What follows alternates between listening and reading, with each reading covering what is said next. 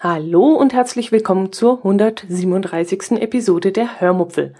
Heute hört ihr einen Nachtrag von Silke, die in der letzten Episode von einem Repair-Café erzählt hat und darüber noch etwas zu berichten weiß. Außerdem erzähle ich von einer Sammelleidenschaft und von einem Brunch auf dem Nebelhorn. Viel Spaß beim Hören.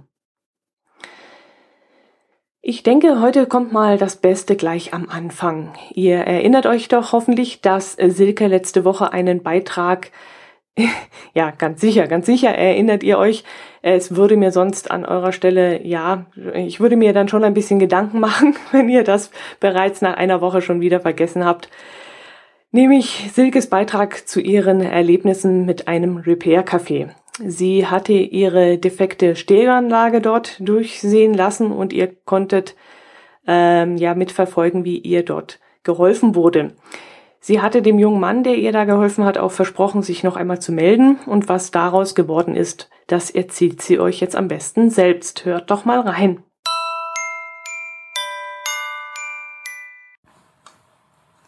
Hallo Dotti. Nachdem ich letzte Woche von meiner erfolgreichen Reparatur des Verstärkers meiner Stereoanlage berichtet habe, schrieb ich noch eine E-Mail wie versprochen an den Elektroniker, wie denn die Reparatur verlaufen ist und bedankte mich noch einmal ganz herzlich für die Mühe und das Auffinden des Fehlers. Jetzt möchte ich euch noch seine Antwort vorlesen. Hallo Silke. Herzlichen Dank für die Rückmeldung. Es freut mich sehr, dass die Reparatur des Verstärkers erfolgreich war und wir vom Repair Café dazu einen Beitrag leisten konnten. Wie so oft ist es auch hier nur eine Kleinigkeit, die zum Ausfall eines Gerätes führte, und dennoch werden die Geräte häufig aus wirtschaftlichen Gründen nicht mehr repariert. Genau hierfür wurde das Repair Café gegründet, um ein Umdenken zu erreichen und die Umwelt und auch den Geldbeutel zu schonen. Für uns ist das natürlich immer auch ein Erfolgserlebnis und eine Bestätigung unseres Engagements, wenn das dann positiv verläuft. Ich freue mich, wenn Sie sich bei mir dabei gut aufgehoben gefühlt haben. Auch meine Kollegen im Repair Café bemühen sich natürlich immer alles dafür zu tun, die Patienten wieder instand zu setzen. Ich wünsche Ihnen noch viele Jahre, viele Freude an Ihrer Anlage. Schöne Grüße. Vielen herzlichen Dank an den Elektroniker des Repair Cafés, der uns gestattet hat, diese E-Mail vorzulesen. So, das war es dann auch schon wieder und vielleicht hat ja auch jemand von euch schon mal erfolgreich in einem Repair-Café etwas reparieren lassen und kann davon in einem Audiokommentar oder Kommentar berichten. Ich würde mich jedenfalls sehr darüber freuen und die Dotti mit Sicherheit auch. Ciao, Silke!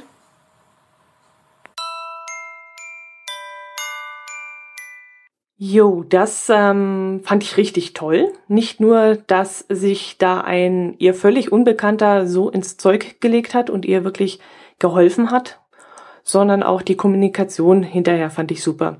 Für ihn war es dann sicherlich auch ganz toll, noch einmal von Silke ein Feedback zu bekommen und Silke selbst konnte ihm auch noch einmal sagen, wie glücklich sie über seine Hilfe war. Und das finde ich eine ganz tolle Sache, ähm, dass einfach nochmal diese Kommunikation stattgefunden hat. Bei uns im Allgäu soll es ja auch zwei Repair-Cafés geben, unter anderem in Kempten im Campodium. Allerdings sind die Einträge auf der Homepage schon recht veraltet und ob da überhaupt noch etwas in dieser Art stattfindet, konnte ich leider nicht in Erfahrung bringen. Vielleicht war die Nachfrage bei uns einfach nicht so groß, ich weiß es nicht. Aber wenn es euch interessiert, die Homepage, unter der ihr die Repair-Cafés in eurer Nähe finden könnt, lautet www.repaircafé.org. Gut, eine der Geschichten, die ich euch heute mitgebracht habe, ist eigentlich schon etwas älter. Das ist auch der Grund, warum ich sie vermutlich gar nicht mehr komplett zusammenbekomme und vermutlich auch nur sehr oberflächlich davon erzählen kann. Es geht um eine Sache, die mich schon immer fasziniert hat, für die ich aber noch nie so zu begeistern war, um sie selbst zu beginnen. Es geht nämlich hier um die Sammelleidenschaft. Ich habe früher einmal als Kind von vielleicht so 10 bis 12 Jahren Briefmarken gesammelt.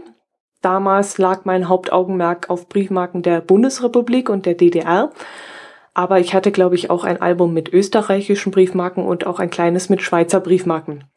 Heute liegt das ganze Zeug bei mir auf dem Dachboden rum und staubt äh, ein. Dann habe ich irgendwann mal Mäuse gesammelt, also Mäuse aus Keramik, aus Stoff, aus Metall, ähm, als Postkarten und was weiß ich noch alles. Aber glücklicherweise lief das, äh, ließ das auch nach. Sonst würde ich vermutlich jetzt in diesem Kruscht hier in meinem Podcasterzimmer ertrinken.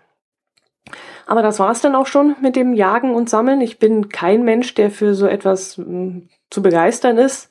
Zwar hebe ich Dinge auch gerne auf. Es gibt also wirklich Sachen, von denen ich mich nicht trennen kann aber eben nichts Spezielles, äh, was zu einer Sammlung ausarten kann. Also eher Einzelteile, an denen irgendwelche Erinnerungen hängen und die mir von lieben Menschen geschenkt wurden. Aber dass ich daraus wirklich eine Sammleidenschaft machen würde oder ja, nee, ist eigentlich nicht so der Fall. Jetzt ist es aber so, dass ich einen Freund habe und der ist ein Sammler vor dem Herrn. Alles, was er entdeckt und glaubt gebrauchen zu können, wandert in seinen Besitz und er geht auch gerne auf Flohmärkte. Und wenn dann zur Fußball-WM zum Beispiel irgendwelche Sammelalben erscheinen, dann sammelt er das. Wenn irgendein Supermarkt irgendwelche Sammelbildchen ausgibt, äh, dann weiß ich eigentlich schon, dass ich die Dinger einstecken muss und dann schreibe ich ihn hinterher an und frage ihn, ob er das Zeug gebrauchen kann. Und meistens liege ich dann mit meiner Vermutung auch goldrichtig. Panini-Bilder, Ü-Ei-Figuren, spezielle solche Serien, die es da immer wieder mal gibt. Ähm, ich weiß gar nicht, was es sonst noch alles auf dem Markt gibt, aber sobald ich irgendwas entdecke, ähm, melde ich mich eigentlich bei unserem Kumpel. Jetzt ist das aber keiner, der wahllos sammelt, also er hat da schon ein Konzept, äh, das er da verfolgt und äh, ja, wie komme ich jetzt zu meiner Geschichte? Ja, er schrieb mich jedenfalls vor ein paar Wochen per Messenger an und fragte mich, ob ich vielleicht mal bei meinem nächsten Einkauf im Supermarkt oder im Drogeriemarkt schauen könnte, ob es dort EM-Figuren von Lego gäbe. Ich wusste dann erst einmal nicht, was er überhaupt damit meint und er musste mir dann erst einmal ein paar Fotos schicken. Ähm, ich stelle euch ähm, zwar auch ein Foto in die Shownotes, aber das nützt euch jetzt hier beim Zuhören natürlich nichts. Äh, außer euer Podcatcher unterstützt Kapitelfotos, dann seht ihr jetzt von diesen Figuren auch ein Foto in eurem Display. Also werde ich euch die Figuren einfach mal ein bisschen beschreiben, damit ihr eine gewisse Vorstellung davon bekommen könnt. Mm, diese Figuren sind ungefähr vier bis fünf Zentimeter groß, würde ich jetzt mal schätzen. Und wurden, wie gesagt, von Lego hergestellt. Es gibt 16 unterschiedliche Figuren von Schweinsteiger, Kedira, Löw, Hummels, Groß, äh, Müller und wie sie alle heißen. Ähm, die Figürchen sind in kleine Plastiktüten verpackt und äh, die sind undurchsichtig, also man sieht dann nicht, was für, äh, was für eine Figur da drin enthalten ist. Und in diesen Tüten befinden sich, glaube ich, auch noch jeweils eine Bodenplatte, auf der die Figur draufgesetzt werden kann. Und auch ein Fußball. Und dieses Spielerset, also eine Figur, ein Ball und eine dieser Bode Bodenplatten, kostet dann im Laden, und jetzt haltet euch fest, 2,99 Euro. Ich bin fast vom Glauben abgefallen, als ich das gesehen habe. Ich dachte erst, man würde das Zeug vielleicht als Werbegeschenk an der Kasse bekommen. Und als mein Kumpel dann aber schrieb, ich solle alle kaufen, die es da gäbe, dachte ich dann erstmal auch nichts Böses und habe das Ganze in Centbeträgen angesetzt, so 30 Cent oder 50 Cent, was, pff, keine Ahnung, was kann das schon kosten, dachte ich mir. Aber auf 2,99 Euro wäre ich nie im Leben gekommen. Ja, jetzt galoppiere ich schon wieder davon. Ich müsste wieder auf, äh, ja, der Reihe nach. Der Freund hat mich also angeschrieben und ich habe ihm gesagt, ich würde auf dem Nachhauseweg mal in den Supermarkt fahren. Das läge ja auf dem Weg und dort mal nachschauen, ob es diese Figürchen gäbe. Er meinte dann, wie gesagt, ich solle alles kaufen, was ich finden würde und er würde mir das Geld dann sofort überweisen. Ich bin dann aber auf dem Heimweg doch nicht zu diesem Supermarkt gefahren, sondern äh, hatte dann die glorreiche Idee, am Nachmittag, der sehr sonnig und warm war, mit dem E-Bike nach Isny zu fahren und dort im Drogeriemarkt, den es dort gibt, nach den Dingern zu schauen. Und das habe ich dann auch gemacht. Also Fahrrad gesattelt und los ging's.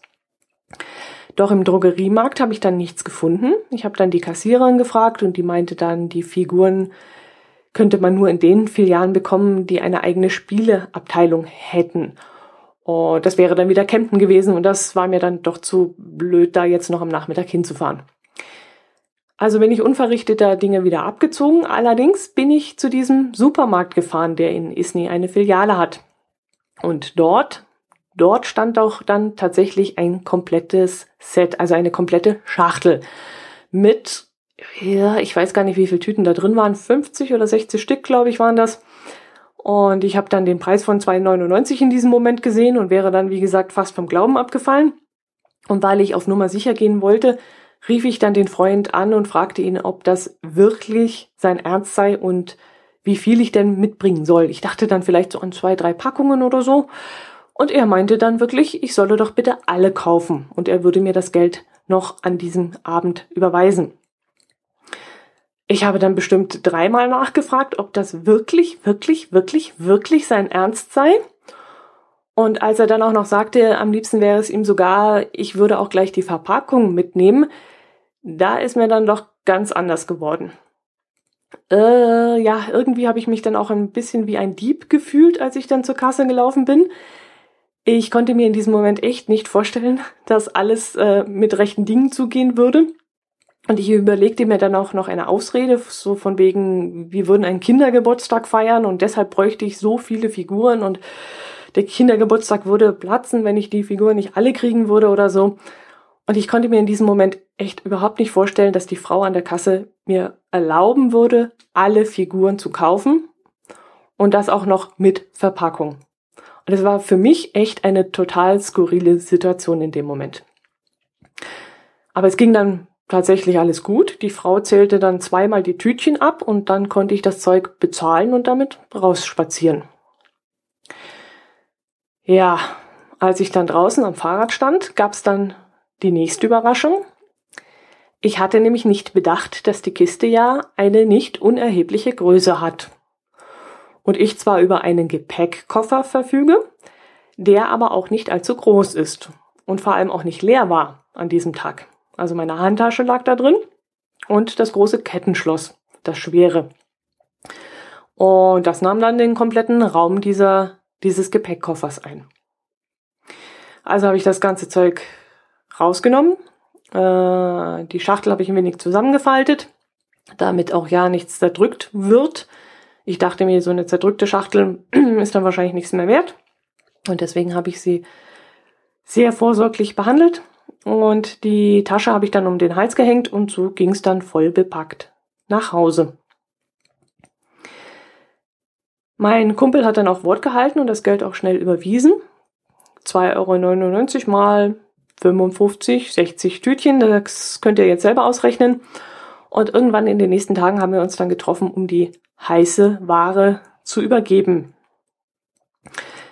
Ich habe ihn dann nicht lange ausquetschen können in diesem Moment, als wir, als ich ihm das ähm, Päckchen übergeben habe. Das meiste ging dann später noch über eine Hin- und Herschreiberei über den Messenger. Aber es ist wohl so, dass er alle Figuren aufgekauft hat, die er auftreiben konnte und diese dann über eBay verticket hat. Und das Ganze scheint sich für ihn auch zu rentieren, obwohl ich ehrlich sagen muss, reich wird man damit ja wohl nicht. Und äh, den Aufwand, den man damit betreiben muss, ja, das rechnet sich ja zeitmäßig so überhaupt nicht, finde ich jetzt als Laie, als Außenstehender. Ich habe dann das Ganze mal über eBay beobachtet und äh, die sind dann, die Figürchen sind dann am Anfang für vier oder fünf Euro weggegangen, also nicht spektakulär.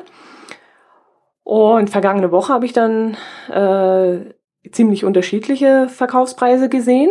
Ähm, bestimmte Figuren gingen dann zwar immer noch bei einem Euro nur noch weg, also sogar unter Wert. Für andere wurden aber durchaus 10 Euro und mehr geboten. Also anscheinend gibt es dann den einen oder anderen Spieler, der seltener unter das Sammelvolk gebracht wurde und deshalb seltener und wertvoller geworden war und deswegen auch teurer angeboten wird oder teurer ersteigert wird. Aber wie gesagt, mal ganz ehrlich, den Aufwand würde ich, würde ich nie betreiben. Also erst auf die Jagd nach den Figuren gehen, dann das ganze Zeug in mühsamer Kleinarbeit bei eBay eingeben Okay, da wird es jetzt vielleicht auch schon Automatisierungen geben, keine Ahnung. Aber dann das Ganze verpacken, adressieren, versenden, kontrollieren, ob alles stimmt und dann hinterher auch noch Bewertungen schreiben. Da sind die Ebayer ja, glaube auch ziemlich hinterher. Und das Ganze dann für ein oder zwei Euro gewinnen für eine Figur, boah, minus Verpackungskosten, denke ich mal. Du wirst die ja auch irgendwie einpacken müssen. Äh, naja, vielleicht verkauft er das auch Ganze als Set, denn dann reduziert sich der Aufwand vielleicht. Und äh, er scheint auch einen Heidenspaß an dieser Arbeit zu haben. Und wenn man ein Hobby mit Liebe ausübt, dann ist der, der Zeit- und Arbeitsaufwand vielleicht nur zweitrangig. Ich, ich weiß es nicht. Also ich glaube, ich würde da eher mit Aktien handeln, als wenn ich dann äh, so einen Aufwand betreibe. Ich, ich weiß es nicht, keine Ahnung. Ich fand es jedenfalls sehr interessant und ähm, wie gesagt, ich, ich, er hat mir das jetzt auch nur über, über Messenger erklärt. Und ich hoffe, dass ich ihn in nächster Zeit mal wieder sehe. Und dann werde ich mal ein ausführliches Gespräch mit ihm führen und mir das mal genau erklären lassen. Ich wollte es euch einfach mal vorstellen. Ich weiß ja nicht, ob ihr so etwas schon mal gehört habt. Für mich war das ein total neues Feld und ich kannte diese Art von Hobby noch nicht und vielleicht ihr auch nicht. Und jetzt habe ich euch vielleicht etwas Neues vorgestellt. Jo, dann möchte ich noch von unserem Brunch erzählen, den ich letztes Jahr zum Geburtstag geschenkt bekommen habe und an dem wir nun teilgenommen haben. Dieser Brunch fand auf dem Nebelhorn in Oberstdorf statt. Wir sind morgens nach Oberstdorf gefahren. Das ist von uns vielleicht hm, eine Dreiviertelstunde zu fahren, würde ich jetzt mal sagen. Und dort haben wir unser Auto an der Talstation der Nebelhornbahn abgestellt Falls ich zwischendurch übrigens mal Fellhornbahn sage, wundert euch nicht, ich bringe die beiden Berge immer durcheinander. Es war auf jeden Fall das Nebelhorn und wenn ich etwas anderes sage, dann ersetzt das Wort Fellhorn bitte eigenständig durch das Wort Nebelhorn. Dankeschön. Ähm, ja, gut. Wir waren dann also so gegen acht, glaube ich, am Parkplatz der Nebelhornbahn, wo wir sechs Euro fürs Parkticket bezahlt haben. Wir haben dann aber drei Euro zurückerstattet bekommen weil wir dann ja mit der Bahn hochgefahren sind. Ähm, dann sind wir gleich zur Bahn gegangen, haben nur so zwei, drei Minuten gewartet und dann konnte es schon mit der Kabine äh, zur Seealbe äh, hochgehen. Dort in der Seealbe steigt man dann in eine andere Gondel und mit der fährt man dann zum Höfahrtsblick hinauf, wo im dortigen Restaurant an diesem Tag ein Tisch für uns reserviert war. Mit uns waren dann an diesem Tag noch, ich glaube, 135 andere Gäste dort. Wir, ja, wir waren in einem großen Saal. Es waren, glaube ich, zwei Räume, wo es sich ganz gut verteilt hat. Wir hatten einen Fensterplatz bekommen, vielleicht aus dem Grund, weil wir schon vor einem halben, dreiviertel Jahr gebucht hatten. Ich weiß es aber nicht genau. Jedenfalls freuten wir uns riesig über diesen tollen Platz mit dieser herrlichen Aussicht. Wir hatten auch Glück mit unserem Tischnachbarn. Wir hatten den Tisch nämlich nicht für uns alleine, sondern teilten ihn mit einem Allgäuer Pärchen. Ich glaube, das waren Immenstädter, wenn ich mich richtig erinnere. Jedenfalls meinten sie im Laufe des Gesprächs, der Mittag sei ihr Hausberg und darauf lässt sich dann schließen, dass sie Immenstädter sein müssten. Also wenn ihr mal einen Oberallgäuer trefft, fragt ihn nach einem, nach seinem Hausberg und dann wisst ihr gleich, wo er, wo er herkommt. Also bei mir wäre das der Hochgrad. Jetzt könnt ihr mal googeln, wo ich her bin, weil äh, mein Hausberg ist der Hochgrad. Aber ich glaube, ich habe es euch schon mal erzählt, gell? Hm, kann sein. Ja, äh, wo, wo war ich jetzt wieder? Ja, gut. Wir haben uns jedenfalls sehr gut äh, unterhalten mit denen, sehr entspannt unterhalten und sehr, ähm, ja, haben, sie haben uns da noch ein paar Erlebnistipps gegeben, die wir mal ausprobieren können. Und wir hatten auch offensichtlich einen ähnlichen Geschmack, was das Essen anging, denn äh, ich konnte ihre Meinung weitestgehend teilen. Ähm, ja, soll ich jetzt zum Essen kommen oder soll ich erst noch vom Wetter reden? Nee, fange ich, das Wichtigste rede ich vom Essen, genau. Hm, kaum, dass wir Platz genommen hatten, wurde uns gesagt, dass wir uns ruhig schon bedienen könnten und das haben wir dann auch gleich gemacht. Ähm, ich stelle euch dann ein Foto ein von dem Buffet, dann könnt ihr euch auch ein Bild davon machen. Es gab verschiedene Wurst- und Käsesorten, Marmelade, Honig, gekochte Eier, ähm, Rührei, Omelette, ähm, Lachs mit Meerrettich, kleine Brötchen, Brezen, Weißwürstle, Wienerle, Joghurt, Quark, frischer Obstsalat und auch noch ganz viel mehr. Also ich kann gar nicht alles aufzählen. Also wirklich eigentlich alles, was man auch in einem guten Hotel bekommt. Und das war dann auch der Grund, warum es mich sehr stark an ein Hotelbuffet erinnert hat. Also so ähnlich wie in einem besseren Ibis-Hotel oder so einem Ramadan-Hotel oder so. Ähm, etwas außergewöhnlich war dann vielleicht der Apfelstrudel mit Vanillesoße und das Tiramisu zum Frühstück, aber es war schon sehr, sehr vergleichbar mit einem guten Hotelbuffet. Es gab einen Cappuccino-Automaten und zusätzlich stand auf jedem Tisch noch eine Kanne mit Filterkaffee. Ich mag aber Cappuccino lieber und deshalb habe ich mich dort am Automaten bedient. Mm, Wasser und Orangensaft gab es auch und äh, also der war auch im Preis mit inkludiert. Ähm, bei der Begrüßung hat es dann auch ein Glas Sekt oder Sekt Orange gegeben. Ähm, ja, also war schon sehr gut sortiert alles und war schon, das Angebot war schon sehr umfangreich. Die Qualität der Produkte war in Ordnung. Ich hatte allerdings das Gefühl, und das ist jetzt wirklich meine ganz private Meinung, und ich bin mir auch überhaupt nicht sicher, ob ich da richtig liege, aber es gab doch einige Produkte, die mich sehr an Discounterware erinnert haben. Gerade die Weißwurst, die war, naja, entweder war die von einem Metzger, der sein Handwerk nicht versteht, oder sie war von einem Discounter aus der Plastiktüte. Oder sie schwamm vielleicht schon seit dem Vortag in diesem lauwarmen Wasser, ich weiß es nicht, aber die war jedenfalls, oh, die war nicht gut. Die war ziemlich bäh. Die restliche Wurst, also so Salami und so, die äh, erinnerte mich, ja,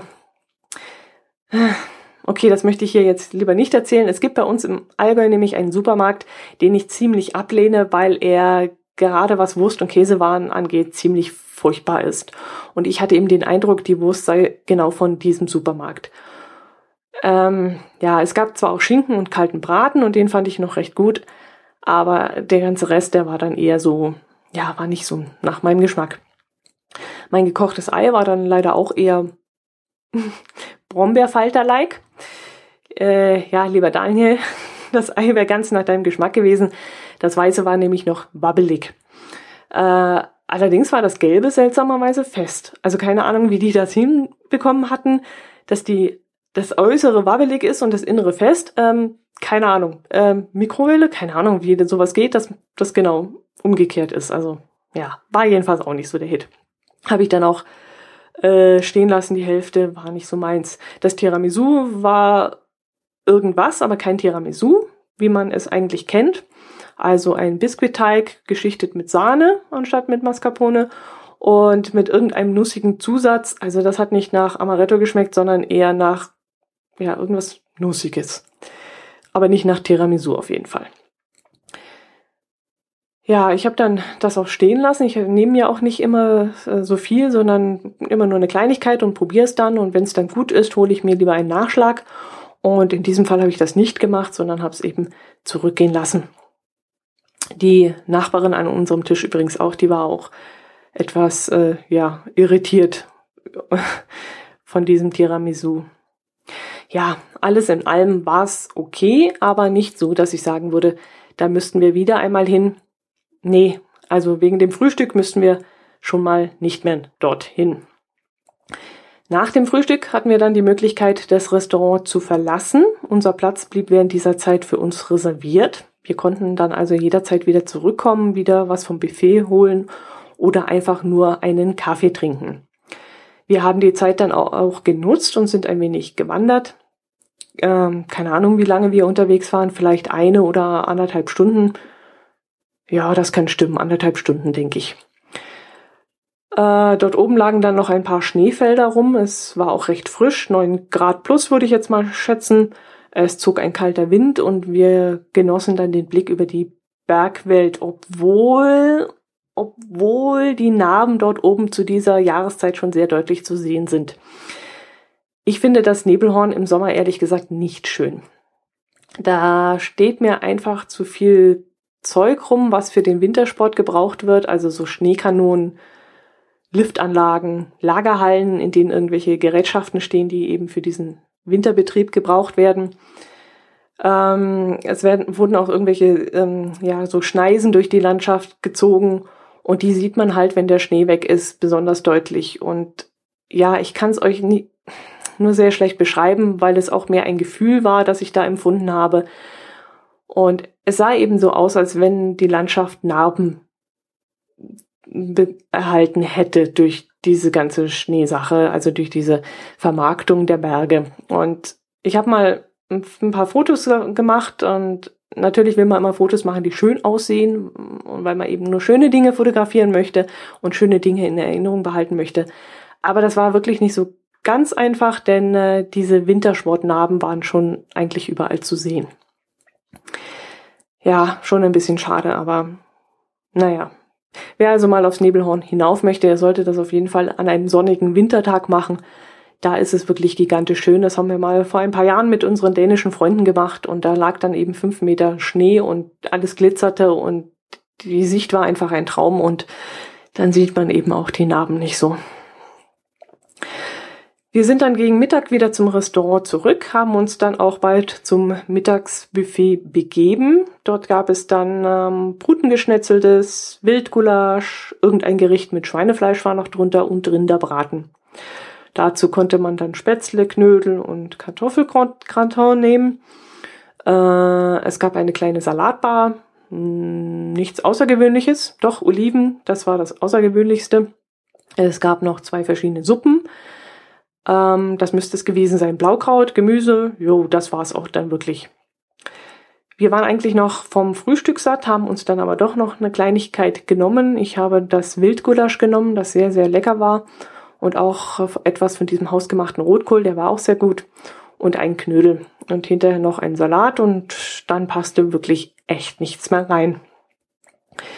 Dazu habe ich mir dann noch einen Riesling bestellt, der dann dummerweise aus Baden-Württemberg kam. Ich mag ja württembergischen Wein nicht so sehr, aber der schmeckte eigentlich ganz gut. Wenn man mal am ersten Gesicht verziehen wegen der Säure vorbei war, dann schmeckt, schmeckte er sogar recht fruchtig und erfrischend und äh, das 0,25 Liter Glas hat dann knapp 5 Euro gekostet und das habe ich mir dann einfach gegönnt. Jo, das Fazit, das Fazit. Hm. Ja, es war ein schönes Erlebnis. Wir haben uns sehr nett mit unseren Tischnachbarn unterhalten. Das war wirklich eine echte Bereicherung. Mm, aber das war's dann auch schon. Wegen dem Essen muss ich jetzt wirklich nicht noch einmal dorthin. Ich würde es jetzt auch keinem Freund empfehlen und stattdessen lieber sagen, also euch sagen zum Beispiel, wenn ihr das hier hört und durch mich jetzt auf diesen Brunch aufmerksam gemacht worden seid, mm, wenn ihr wirklich was Cooles erleben wollt, dann bucht mal das Fondue-Essen auf der Zugspitze. Das ist ein echtes Highlight und eine wirklich gelungene Erlebnisgastronomie. Das ist eine interessante Location, eine gigantische Aussicht und ein fantastisches Essen. Also das Fondue-Essen auf der Zugspitze, das ist wirklich etwas, was ich bedenkenlos empfehlen kann. Ähm, in der Episode 94 war es, glaube ich, habe ich ja ausführlich darüber berichtet und ein YouTube-Video gibt es ja auch davon. Ich verlinke das Ganze dann nochmal in den Shownotes, damit ihr es schneller findet. Aber wie gesagt, wenn ihr mal wirklich was ganz Tolles erleben wollt und auch sehr gut essen wollt, dann macht lieber dieses Fondue-Essen auf der Zugspitze. Ähm, ja, den Brunch auf dem Nebelhorn. Man kann es machen, man kann es aber auch sein lassen. Gut, wie ging der Tag dann weiter? Hm. Wir sind dann mit der Gondel wieder runtergefahren bis zur Seealbe und sind dort nicht um, sondern ausgestiegen. Und sind dann von dort den Wanderweg 1C hinunter zur Talstation gelaufen. Dieser führt durch den Faltenbachturm, ein richtig schöner Wanderweg, ziemlich gut belaufen, aber vermutlich nicht so schlimm wie der Wanderweg Nummer, ah, ich glaube, fünf müsste das gewesen sein. Der führt nämlich über diese Serpentinenstraße ins Tal und dort liefen die Leute an diesem Tag in Scharen hinunter und vor allem auch Leute in Minirock und Sneakers. Ja. Ja, gut. Der Faltenbachturbel, der ist wirklich schön. Über, es geht dann so über Stock und Stein. Teils auch etwas nass, weil die Gischt vom Wasser den Weg so ein bisschen aufweicht. Ähm, er ist auch überwiegend im Schatten, was ja gerade in heißen Sommertagen ein, ein tolle, eine tolle Sache ist, wenn man bei, keine Ahnung, 25 bis 30 Grad durch den kühlen Tobel läuft und ab und zu auch mal die Beine oder die Arme ins Wasser stecken kann. Also da ist das auf jeden Fall sehr empfehlenswert. Mm, man sollte trittsicher sein, denn äh, äh, ja, es geht wie gesagt über Stock und Stein. Ab und zu läuft man dann unter der Nebelhornbahn hindurch, was auch ein interessanter Anblick ist. Allerdings fehlen auf diesem Weg so die Blicke ins Tal. Also Aussichten kann man da nicht unbedingt genießen. Sondern man läuft halt da an diesem Bach entlang, der stellenweise auch recht spektakulär über große Felsen hinabschießt oder auch einen Wasserfall hinunter. Und das ist wirklich sehr, sehr schön anzusehen. Bilder gibt's dann, wie gesagt, auf meinem Blog unter www.die-hörmupfel.de. Da könnt ihr dann mal reinschauen. Jo, es war wirklich dann ein, ein sehr schöner Tag, aber das Highlight war, wie gesagt, jetzt nicht unbedingt der Brunch, sondern eher die beiden Wanderungen, vor allem die Wanderung hinunter durch den Faltenpachtobel. Der hat richtig viel Spaß gemacht. Und die Tatsache, dass wir mit dem Wetter auch noch richtig Glück hatten, das war natürlich auch noch ein Highlight. Morgens war es noch ein bisschen nebelig. Nebelig am Nebelhorn, ja. Und dann zog es immer wieder mal auf und wieder zu. Recht flott. Also hm, gerade eben habe ich noch am Tisch gesessen, da war alles voller Nebel. Dann bin ich mal kurz einen Kaffee holen gegangen und als ich zurückkam, war plötzlich die Sonne da. Ja, und so ging das eine Weile und am Nachmittag hat dann die Sonne den Durchbruch geschafft und äh, wir sind dann ja auch von der Seealpe hinunter bei Sonnenschein und 20 Grad ins Tal gewandert. Apropos Laufen. An dem Tag, an dem wir dort waren, fand auch der 17. internationale Nebelhorn Berglauf statt.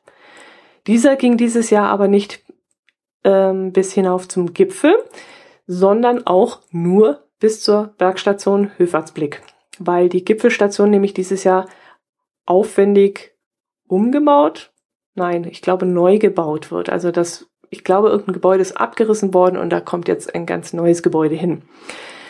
Deshalb liefen die Sportler dann dieses Jahr auch nur circa 1100 Höhenmeter und der Beste schaffte das dann auch in 51 Minuten an diesem Tag. Wir haben uns den Zieleinlauf dann ein paar Minuten angeschaut und ich war dann auch sehr erstaunt, wie viele ältere Läufer und Läuferinnen da im Feld unterwegs waren. Also wirklich allerhöchsten Respekt. Das war schon bemerkenswert. Ich äh, würde vermutlich fünf Stunden dafür brauchen und also in normaler Gangart und würde dann wahrscheinlich fix und foxy dort oben ankommen.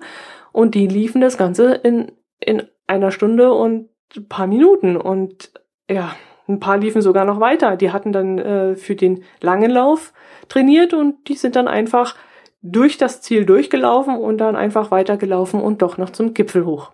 Also das war wirklich der absolute Wahnsinn. Allerhöchsten Respekt, muss ich sagen. Jo, also, das müsste jetzt aber alles gewesen sein. Habe ich auch ja nichts vergessen? Nein, ich glaube nicht. Nein, ich glaube, ich habe euch alles erzählt. Gut, dann bedanke ich mich nochmal recht herzlich für die vielen lieben Kommentare. Ich habe sie dann direkt auf der Homepage beantwortet und ich habe mich sehr, sehr drüber gefreut. Und es gab auch wieder ein paar Anmeldungen zu diesem Bundesliga-Tipp-Kick, den wir dann im Herbst zusammen starten wollen. Und wenn ihr da draußen euch noch nicht angemeldet habt und vielleicht Lust habt daran mitzumachen, bitte meldet euch noch und ihr braucht echt keine Angst haben. Es macht irre viel Spaß, auch wenn man von Fußball so überhaupt keine Ahnung hat und eigentlich auch gar nichts damit anfangen kann. Wenn man davon erstmal infiziert ist, es macht wirklich richtig viel Spaß. Also meldet euch, meldet euch an und dann im Herbst starten wir den Bundesliga Tipp Kick Kick Tipp so rum. okay, macht es gut. Habt eine schöne Woche, ein schönes Wochenende und ich würde mich wieder über Kommentare freuen. Macht es gut. Servus.